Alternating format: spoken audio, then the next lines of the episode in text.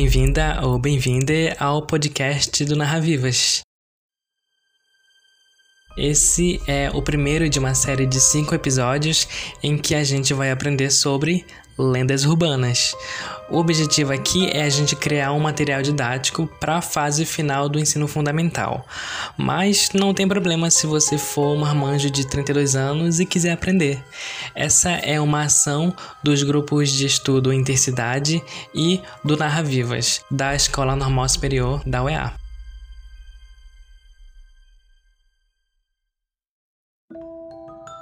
Cara, o que é lenda urbana? É uma mentira? É um boato? É um mito? O que é lenda? E por que que é urbana? Assim, primeiro a gente precisa saber o que é uma lenda, simplesmente. E aí eu pergunto de novo: uma lenda é uma mentira? Olha, pode ser que sim, e pode ser que não é confuso e, e tá tudo bem, eu vou explicar. Mas antes, eu só vou retomar mais uma questão. Uma lenda é um mito? Não, definitivamente não.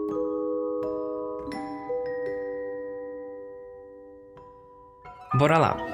Em 2002, em São Paulo, foi criada uma lei municipal que proibiu totalmente o uso de celular em posto de gasolina por motivos de riscos de explosão e tal. Em 2017, a lei foi atualizada e aí o uso de celular é permitido dentro do veículo. Essa mudança levou as pessoas a questionarem os riscos. Então surgiram várias matérias na internet mais ou menos assim. Afinal, celular em posto de gasolina tem ou não risco de explosão? É verdade ou é mito? Tá vendo como mito é imediatamente associado à mentira o tempo todo? O que é irônico, porque o mito sempre vai ser verdade para a comunidade da qual ele sai. A essência do mito se debruça na verdade ou na crença da verdade. E sabe o que também é irônico? É que os mitos são constantemente tratados como lendas, eu ainda nem falei se são verdade ou mentira, mas eu vou chegar lá. E por que que eu digo que mitos são tratados como lendas?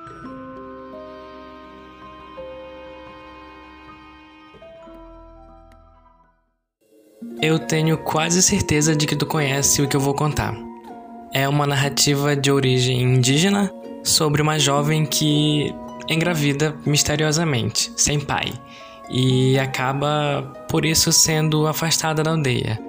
Ela, meses depois, deu à luz a uma garotinha de pele bem clara que se chamou de Mani e, enfim, acabou conquistando o avô. Não muito tempo depois, infelizmente, a criança morre e é enterrada. A mãe, inconsolada, chorou pencas no túmulo da filha, com as suas lágrimas abundantes caindo e molhando a terra bem no lugar onde a menina foi enterrada.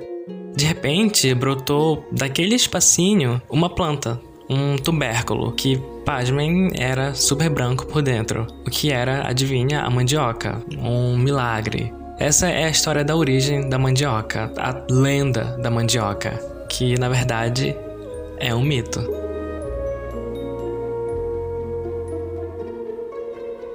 Tem, entre vários, alguns pontos dessa narrativa que a caracterizam como mito. A gente não pode, lógico, tratar de todas as características de um mito porque a gente quer falar de lendas urbanas. E, de novo, eu vou chegar lá. O mais importante agora, eu acredito, é notar que essa história trata da origem de alguma coisa do universo. E isso é chamado de mito etiológico. Toda a história que uma comunidade criar para tentar explicar o nascimento de alguma coisa no mundo a partir de uma narrativa sobrenatural, na grande maioria das vezes, é um mito etiológico. E não existe desrespeito ao dizer que é um mito. Tira da tua cabeça que mito é sinônimo de mentira. Não é.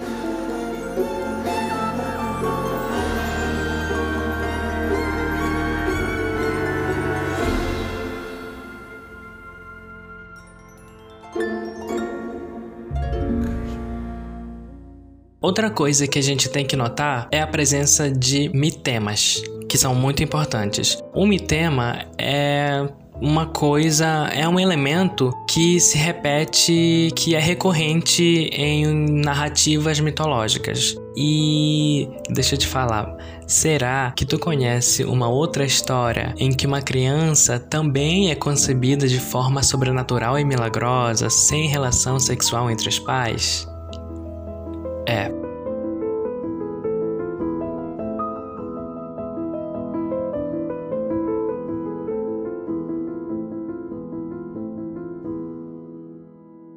E só para a gente finalizar o mito. Além do mito etiológico, que explica a origem de uma coisa num universo que já existe, tem o mito cosmogônico, que explica a origem do universo. E a gente sabe que tem milhões dessas narrativas. E por fim, o mito escatológico, que conta ou prevê como um mundo vai acabar ou já acabou.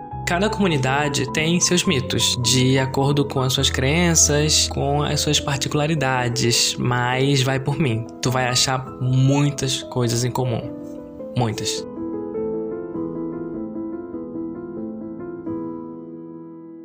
E voltando para lenda, acho que a primeira coisa que vem à cabeça da maioria das pessoas quando se fala de lenda são as lendas folclóricas tradicionais, tipo a mula sem cabeça, o saci, o curupira, histórias bem fantasiosas. Obviamente fantasiosas, diga-se de passagem. Obviamente. E isso é importante para a gente entender a diferença entre lenda folclórica tradicional e lenda urbana. Mas é, vou começar por uma coisa em comum. Ambas são folclóricas. Tanto a lenda tradicional quanto a lenda urbana são folclóricas. Existe o folclore tradicional e mais antigo, que remete bastante à natureza e ao meio rural, e existe o folclore urbano, moderno, contemporâneo, que já remete à cidade e é mais próximo da vida real. Tudo é folclore. Porque folclore tem a ver com costumes, crenças e manifestações, muitas vezes orais, de uma cultura. E o mundo moderno não é isento de cultura e de produzir tradições.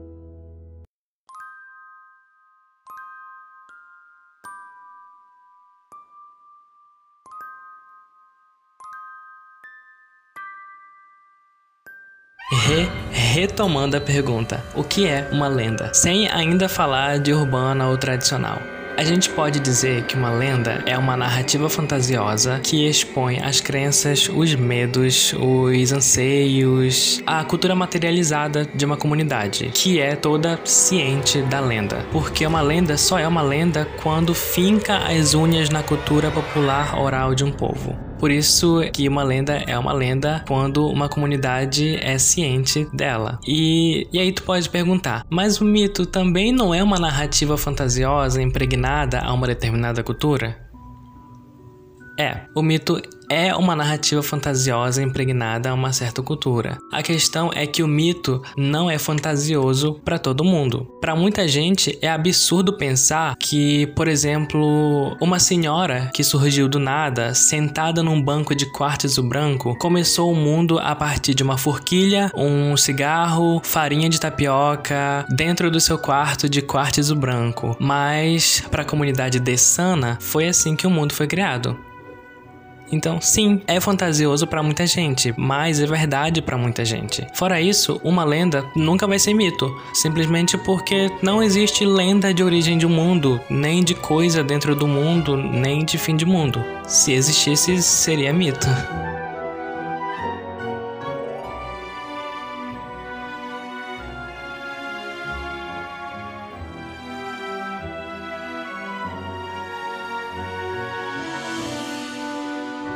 Agora que a gente já entende que o mito seria verdade dentro dos seus termos e a lenda fantasia, já dá para passar para a diferença entre lenda urbana e tradicional.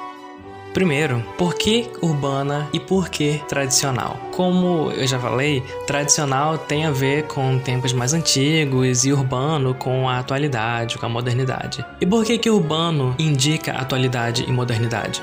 Olha, o termo urbano ganha uma certa atualização de sentido depois da Revolução Industrial, porque aí o limite entre cidade e campo é um pouco mais diluído, menos definido, já que a cidade e o campo meio que passam a codepender mais do que nunca um do outro. E agora que o campo é mais ligado à cidade, ele não é mais puramente rural, ele também ganha uma certa parcela de urbanidade. O tecido urbano, então, agora inclui, além da cidade, o meio rural que se liga a ela. E isso só rola por causa da indústria, da globalização, da modernidade. Por isso, urbano tem a ver com contemporaneidade. Nos estudos de folclore, lenda urbana também é lenda contemporânea ou lenda moderna, enfim a gente vai continuar chamando de lenda urbana porque é como é popularmente conhecido e convencionado. E aí, é por isso que, por outro lado, há as lendas tradicionais, que na verdade a gente só ouve como lendas folclóricas ou simplesmente lendas, mesmo na escola.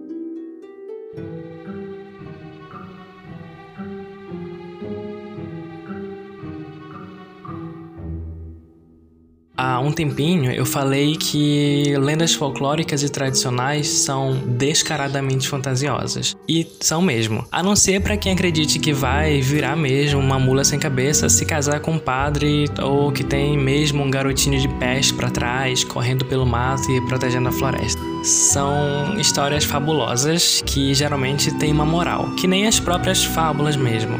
Dá pra tirar delas conclusões tipo: ah, não desmaia mate, não se relacione com o padre porque é pecado, obedeça a seus pais ou a cuca vai te comer, enfim. E é basicamente isso a lenda tradicional. Ela se debruça no tradicionalismo e não vai ter elementos da modernidade. O próprio elemento de sobrenaturalidade presente em muitas dessas lendas é um ponto que afasta a lenda tradicional da urbana. Embora haja pencas de lendas urbanas sobrenaturais, mas disso a gente vai falar mais à frente o sobrenatural é diferente para as duas.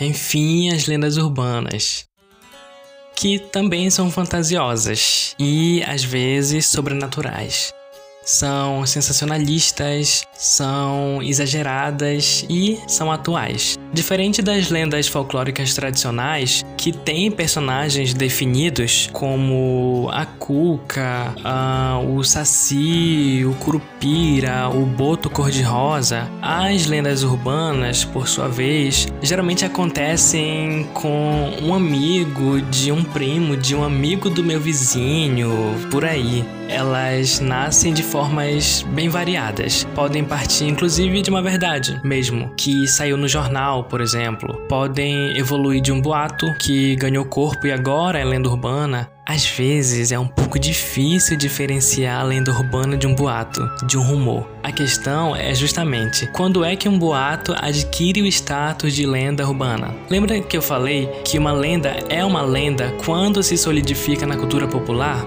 É isso, basicamente. Não importando de onde ou como nasceu, só é lenda urbana se virar um elemento presente na cultura oral de uma comunidade que deve conhecer a narrativa. Às vezes, porém, nem é exatamente uma narrativa. Se eu disser que a Pepsi adoça o refrigerante com fetos abortados, isso não é bem uma narrativa, não é lá uma história com começo, meio e fim, e nem tem um personagem que realiza ou sofre uma ação com consequências no enredo, enfim. É um boato, que também é uma lenda urbana. Ganhou essa condição quando conseguiu se estabelecer na consciência coletiva dos consumidores, mesmo mesmo na forma de boato, que poderia gerar uma narrativa ou uma história. É exagerada, é sensacionalista e é moderna. Fantasiosa é, é fantasiosa, mas não obviamente fantasiosa. Acredita, pode pôr muita gente para pensar. Meu Deus, será que tem como isso acontecer? Será que tem mesmo rato na Coca-Cola?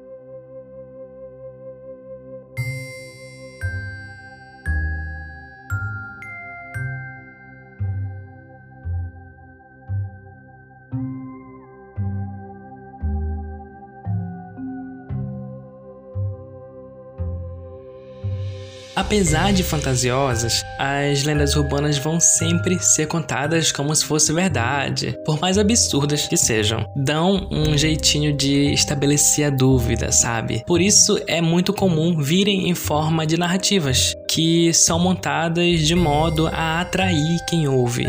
E o maior artifício para isso é o exagero, o absurdo, a quebra da normalidade, a surpresa. Os elementos da lenda urbana são cotidianos. É, é, um prédio que dizem ser mal assombrado, um hambúrguer que dizem ser feito com carne de cavalo, um boneco que traz de presentinho uma faca, uma música que tocada ao contrário é satanista, a senha do seu cartão que, se digitada ao contrário, aciona a polícia caso você esteja sendo silenciosamente assaltado no banco e precise de uma maneira tão quieta quanto para fugir.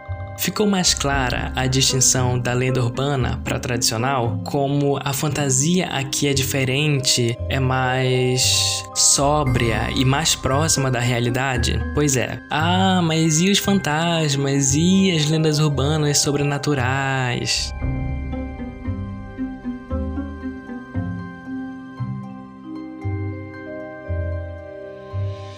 Tu Acredita em fantasma, em espírito, em almas que vagam sem poder descansar, em garotinhas mortas que prometem dormir contigo hoje se não repassar esse episódio para 10 contatinhos. Enfim, bora lá, a questão do fantasma.